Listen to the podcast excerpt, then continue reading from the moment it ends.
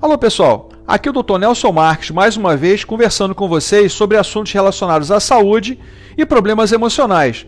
E lembrando que no episódio anterior nós falamos sobre cortisol né, e o que ele causa no organismo. Agora nós vamos falar sobre o que, o que problemas ele pode gerar quando ele está em excesso.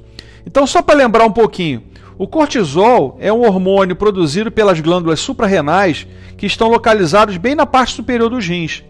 A função principal desse hormônio é ajudar o organismo a controlar o estresse, reduzindo inflamações, contribuindo para, o, para melhorar o nosso sistema imunológico, mantendo os, os níveis de açúcar no sangue de forma constante, assim como a pressão arterial. Agora, para vocês, eu vou enumerar o excesso que o seu hormônio pode causar no nosso organismo.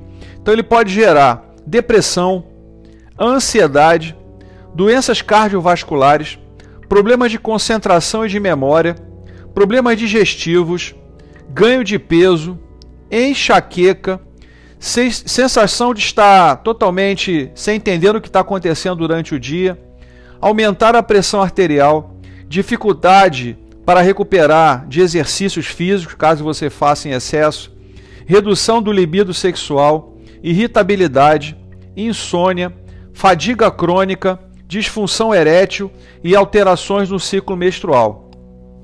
Devido à natureza dessa ação desse hormônio, muitas profissões, principalmente é, profissionais de saúde, professores, eles podem é, ter problemas né, e sofrer de alguma dessas patologias relacionadas ao estresse. E o que se desenvolve com uma síndrome chamada de síndrome de burnout. Como nós devemos controlar esse cortisol? Você alguma vez parou para pensar como reage de situações de tensão? A nossa reação geralmente ou você luta contra ela ou você foge dela. Então, pessoas que já passaram por alguma situação traumática, na infância principalmente, são naturalmente mais suscetíveis ao estresse. Quem já vivenciou algum assalto, por exemplo, um acidente de carro, é, um, uma coisa assim absurda que você presenciou, tem níveis de estresse ex extremamente elevados.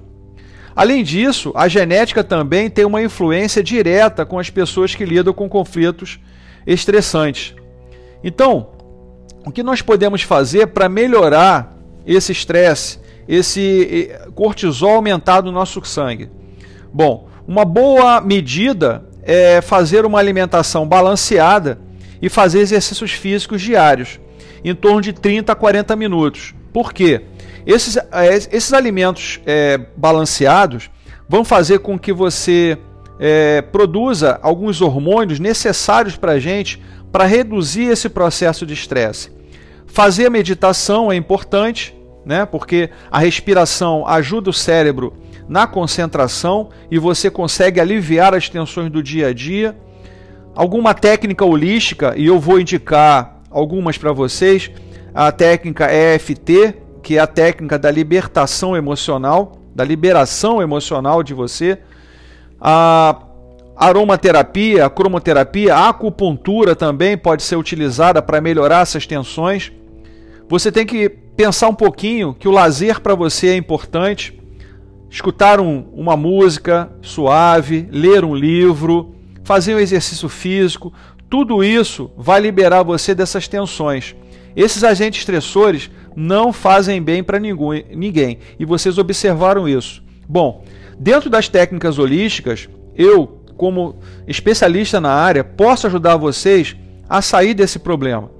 Então, se você quer uma consulta gratuita, eu estou informando a vocês agora meu telefone para que vocês entrem em contato através do, do WhatsApp 021 98807 4350.